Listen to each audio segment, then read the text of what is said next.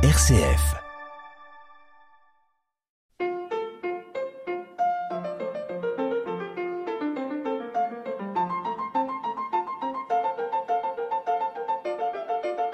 Bonjour et bienvenue.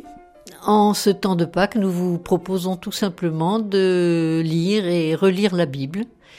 En même temps, cette émission est une archive. Ceci entraîne que le son ne sera pas excellent et nous vous en demandons pardon. Cette archive, c'est euh, un enregistrement qui a eu lieu dans les locaux de ce qui s'appelait autrefois l'église réformée, église protestante maintenant. Il se et là, dans les années 90, un groupe qui étudiait la Bible avec Jean-Pierre et Violaine Weben et toutes sortes de personnes intéressées par la Bible, catholiques, protestants. J'ai donc choisi ce matin de vous faire entendre un témoignage de Joël Le Bihan, qui est professeur euh, d'économie par ailleurs, qui était professeur d'économie, et qui nous exprime sa découverte de la Bible. Et la question était est-ce que l'étude de la Bible peut modifier notre foi? Ce témoignage sera suivi de celui de Françoise Fumichon et Jacques Lugan, deux des participants à ce groupe qui s'appelait le groupe Lire. Alors, le point de départ, euh, je pense qu'il était très divers entre nous.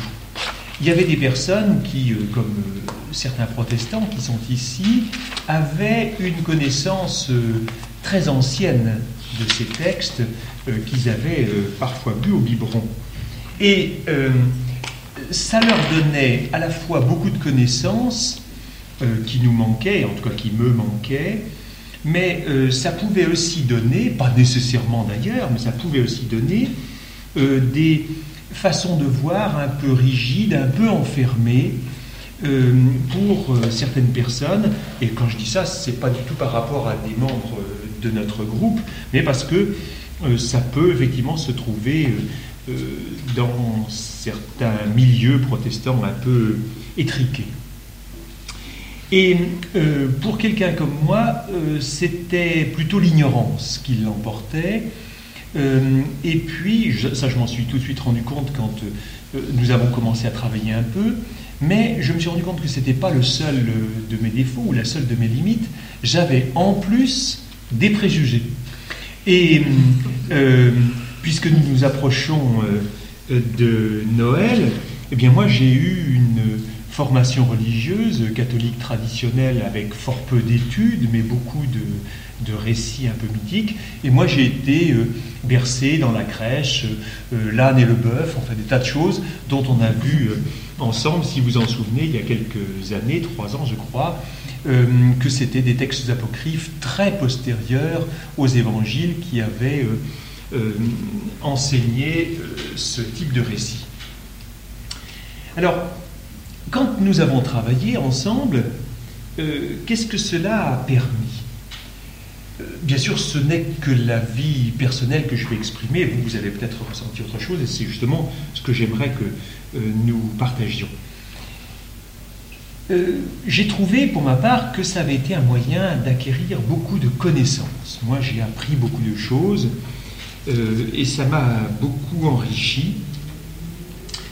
Mais au fur et à mesure que nous avons appris, avancé, euh, nous nous sommes rendus compte, euh, moi je ne l'avais pas encore perçu si nettement, mais je l'ai découvert, qu'il y avait beaucoup de contradictions dans ces textes que nous avons étudiés.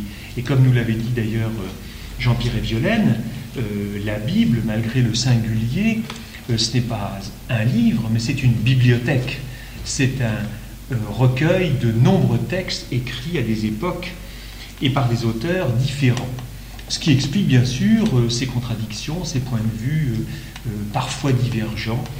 Et c'est ce qui fait que parfois eh bien, il faut faire une gymnastique assez invraisemblable, beaucoup de contorsions pour réussir à faire dire à des textes le contraire de ce qu'ils disent de manière parfaitement claire. Alors, ce travail, est-ce qu'il a été seulement destructeur? Je pense qu'il a pu conduire à un certain relativisme, peut-être même à un certain scepticisme. On peut penser à des personnes comme Ernest Renan, qui ont lancé un travail très rigoureux de d'étude des textes, et on sait où cela a conduit le brave Ernest. Et je crois que ça peut aussi conduire à de la modestie, tout simplement. Alors, comment peut-on regarder a posteriori ce travail Eh bien, je crois que pour certains, il aura peut-être été à l'origine de peur. Je crois qu'il euh, y a des gens que ce type de réflexion, ce type de travail conduit à un recul parce qu'au fond, on risque de remettre trop fortement en cause ce que l'on croyait. Il y en a d'autres qui euh, vont dire que l'étude n'est pas dangereuse, mais qu'elle est simplement inutile. Je pense que c'est le fondement de la foi du charbonnier. Au fond, ce n'est pas la peine d'essayer de comprendre mieux. Euh, il est clair que l'on a une certaine foi, qu'elle ne serait pas remise en cause par des études, mais de toute façon, on n'a pas besoin de ces études. Il y a une, une présence divine tout à fait euh, forte et évidente, et ce n'est pas la peine euh, de chercher à étudier.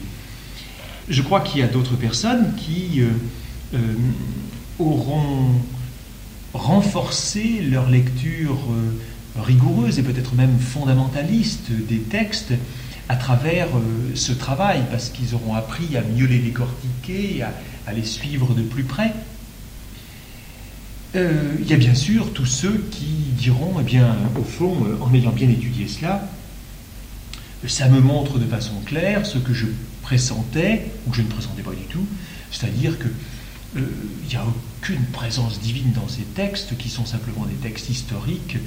Et puis, euh, ils présentent bien sûr un intérêt culturel considérable, mais au fond, euh, euh, dans tout ce fatras, on va quand même pas me faire croire que on a créé le monde en sept jours, etc. Enfin bon, six en plus, puisque le septième, c'était relâche.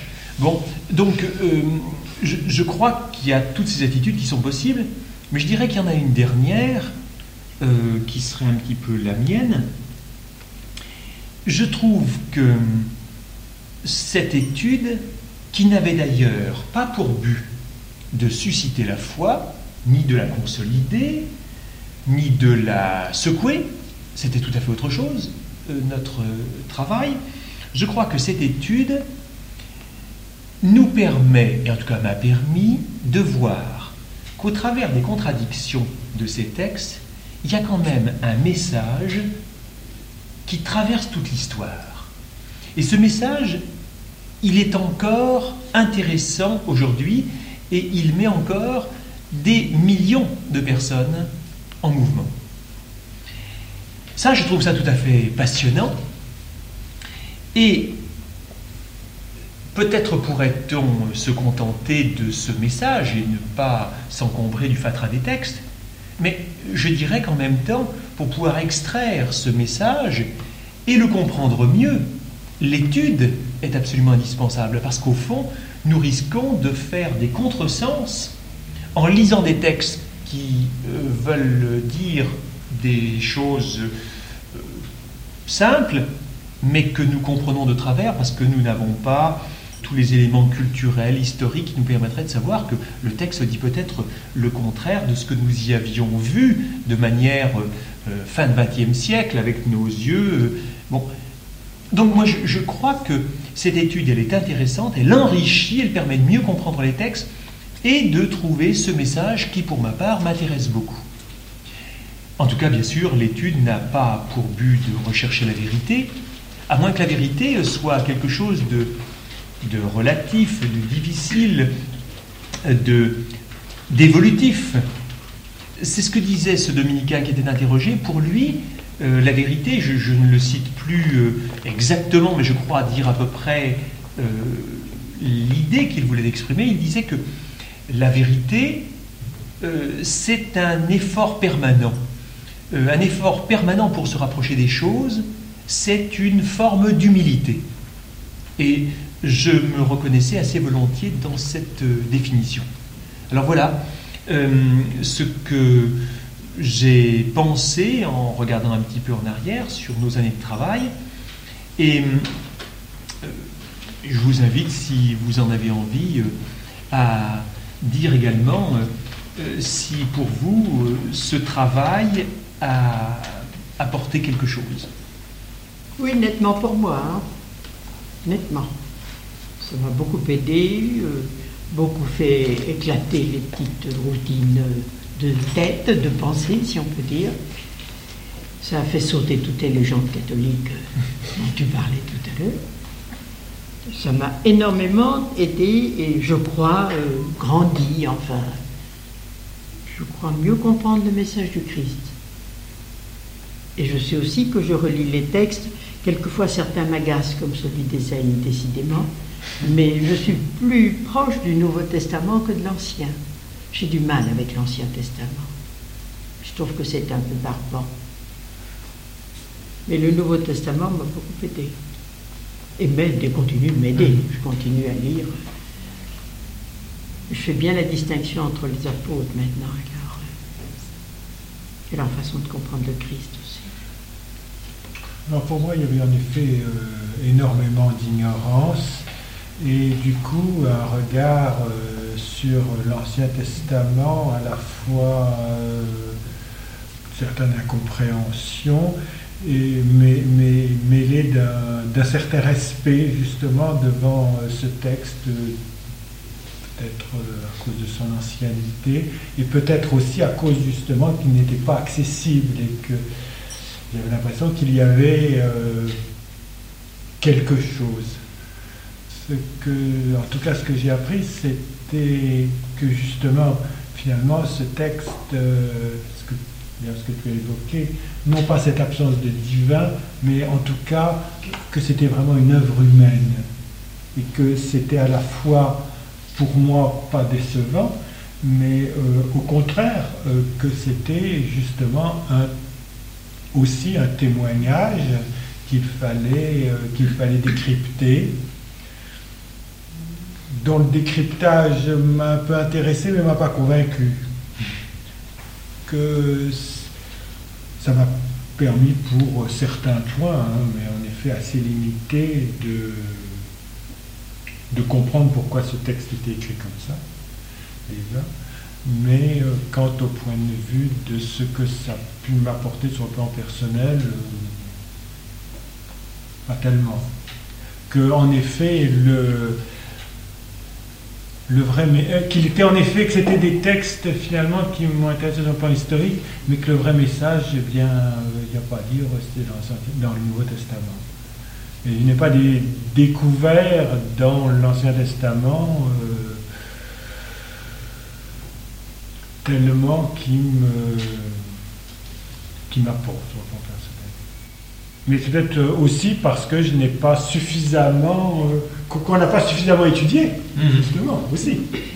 C'était donc euh, un extrait, un son d'archives enregistré dans un groupe d'études de la Bible qui se réunissait dans les années 90 euh, à l'église réformée de Caen. Euh, vous avez pu entendre un témoignage de Joël Le professeur d'économie, Françoise Fumichon, membre de l'église catholique, et Jacques Lugan, plutôt athée. J'aimerais aussi ajouter en complément à cette réflexion une euh, fin d'étude de professeur d'éthique et de philosophie Olivier Abel qui nous avait dit, une fois que vous aurez remué tous les textes en les étudiant sous les angles historiques et critiques, je vous propose de revenir à une lecture naïve de la Bible. Au revoir à tous.